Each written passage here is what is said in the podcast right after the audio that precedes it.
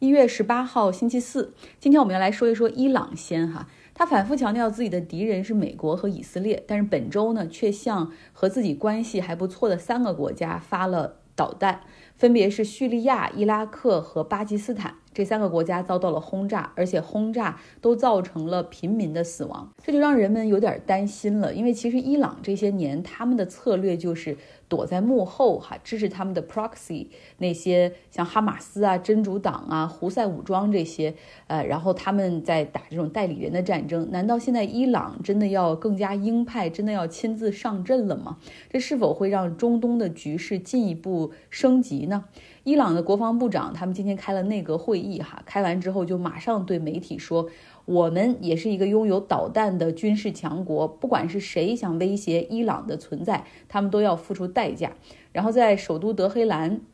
有强化还有广告的条幅都已经挂出了，哈，就赞扬这几次袭击，然后发誓要对伊朗的敌人进行报复。然后另外呢，在伊朗德黑兰的一个广场上，有一个墙画，上面是用希伯来语和波斯语写着，就是准备你的棺材吧。那你这希伯来语显然是说给以色列听的哈，那波斯语呢，则是为了向当地人展示，哎，看伊朗，我们还是很强硬的，我们有实力直接攻打以色列。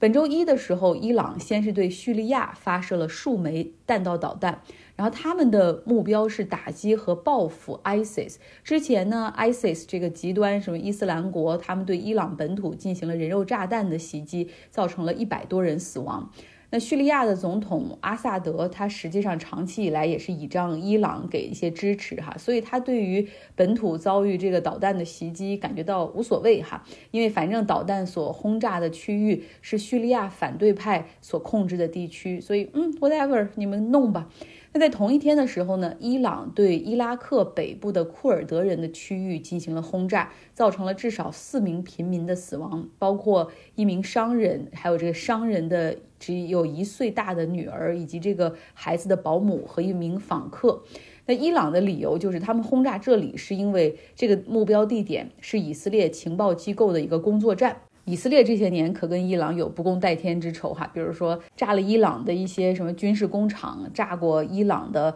这种核武器的这种研发专家啊，暗杀等等，然后所以他们就是觉得。这个这个工作站实际上是一直以色列长期利用哈，然后来对伊朗进行情报窃取和分析的一个地方。但是呢，这个伊拉克则表示非常的气愤啊，他们认为说没有任何的以色列情报机构在这儿工作或者在这儿，只有无辜的平民。伊拉克是一个没有和以色列建交的国家哈。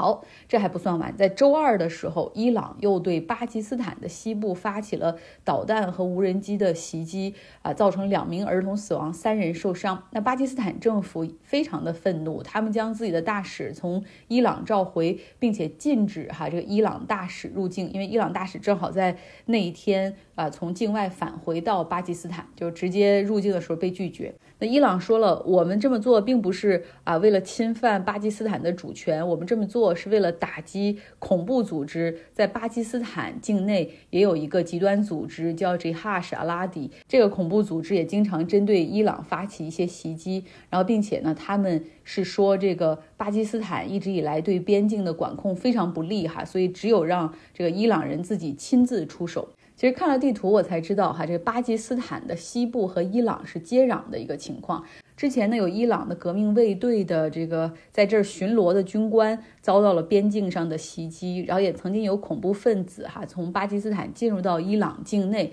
然后在靠近边境的小镇袭击了当地驻扎的安全部队。所以伊朗其实一直是认为说这个巴基斯坦你是在纵容这些恐怖主义哈，所以我要亲自出手来清理。巴基斯坦西部的这个地区叫比路支。地形非常的崎岖，有很多的高原、多山，也多盆地。那这个地区呢，一直都有民族主义呃的这种倾向哈，一直有一个组织，他们在煽动要脱离巴基斯坦，然后要成立一个呃什么俾路支斯坦的一个国家。那现在这个地区因为发现了天然气，也有一些矿产的开发在进行。巴基斯坦总共才有四个省，那俾路支又是其中面积最大的，所以他们实际上对伊朗的这次袭击非常的气愤哈，导致我国哈马上出来干预，因为这两个都是我们的好朋友，就是千万不要事态升级，你们俩千万不要再干起来。其实以前呢，伊朗和巴基斯坦的关系还不错，还经常联合反恐等等。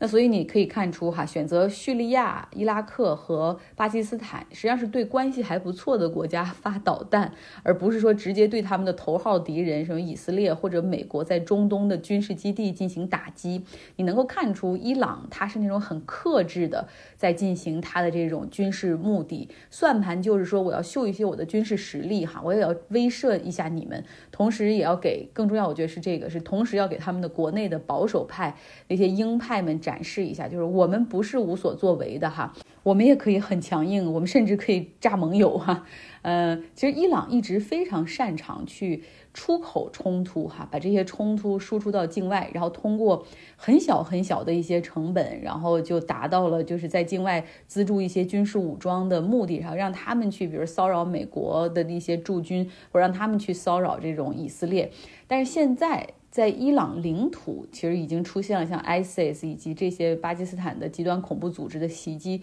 正是暴露了它境内的一些安全风险。所以有一些伊朗本来就不太满这个政府的人，就是说了，说国内其实已经很糟糕了，就是你们动不动就还要只是往国外去打仗哈，或者是发导弹去转移这种大家的视线哈，就去转嫁这些矛盾。呃，那伊朗实际上在今年三月份，选民们会对两个机构进行选举，一个是议会，一个是专家大会，他们要来选出这个代表。上周五被删掉的节目中，实际上就讲过这个哈，伊朗的议会是两百七十个席位，啊，然后大家就。根据片区就选议员哈，这个我们能理解。那到底什么是专家大会呢？专家大会是一个特殊的权力机构，他们大概可能只有一个重要的义务哈和责任，就是选出最高领袖。就现在是哈梅内伊，哈梅内伊一九三九年出生，今年已经八十四岁了哈，而且身体不是特别的好了。嗯，所以说新选出来的这个专家大会，他们很有可能会面临着这个非常重要的任务，就是要选出最高领袖。这个专家大会哈，他们被选出来之后。任期是十年，大概有八十多个席位，能够当选的哈，这个候选人全部都是宗教人士、神职人员或者伊玛目。那他们当选之后，就会除了这个选最高领袖需要的时候之外，还有就是每六个月要开会一次，对最高领袖进行一个评估哈。哎，其实也是一个 rubber stamp。呃，那说到选举，在去年十月份，波兰举行了议会选举。波兰是一个议会制的国家，然后他们这个选举产生的这种执政党，然后组阁成功之后，就可以提名啊人当总理了。呃，在这个选举中呢，原来的那个执政党哈，这个法律和公正党，他们虽然得票率最高，有百分之三十五点四，但是他们连续尝试了三次组阁都没有能够成功。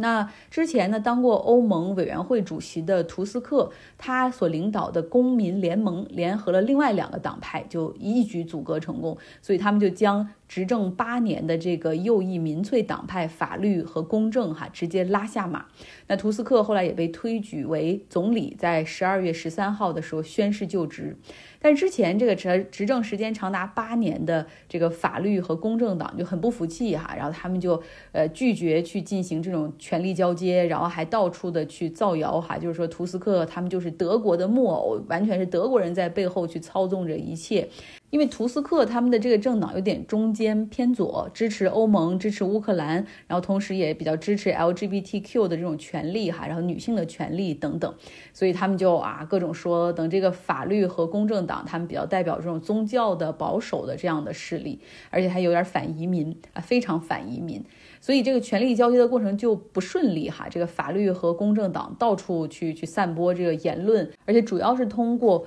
波兰的公共广播电视台，然后在那个电视台上各种就是说啊，图斯克就是德国的间谍呀等等，非常的过分哈。然后那图斯克呢，呃，他新新政府上任之后，他就决定。更换广播电视台的管理层，然后暂停播出这个二十四小时的新闻频道，然后结果这个又引发了前执政党法律和公正党的那个他们的反抗，他们带着支持者直接非法占领了广播电视台的总部，哈。反过来倒咬一口哈，说图斯克的新政府是在破坏民主哈，这个非法的政府巴拉巴拉。通过这些，其实我们能看到波兰现在实际上是一个非常民意两极化的这种国家。呃，据说现在还有很多的呃这个法律和公正党的支持者，他们就静坐在这个广播电视台的门口啊，然后这个导记者们每天就是进出特别的不方便。但是不管怎么说，基本的权力交接已经完成了。好了，这就是波兰的情况。嗯，希望你有个愉快的周四。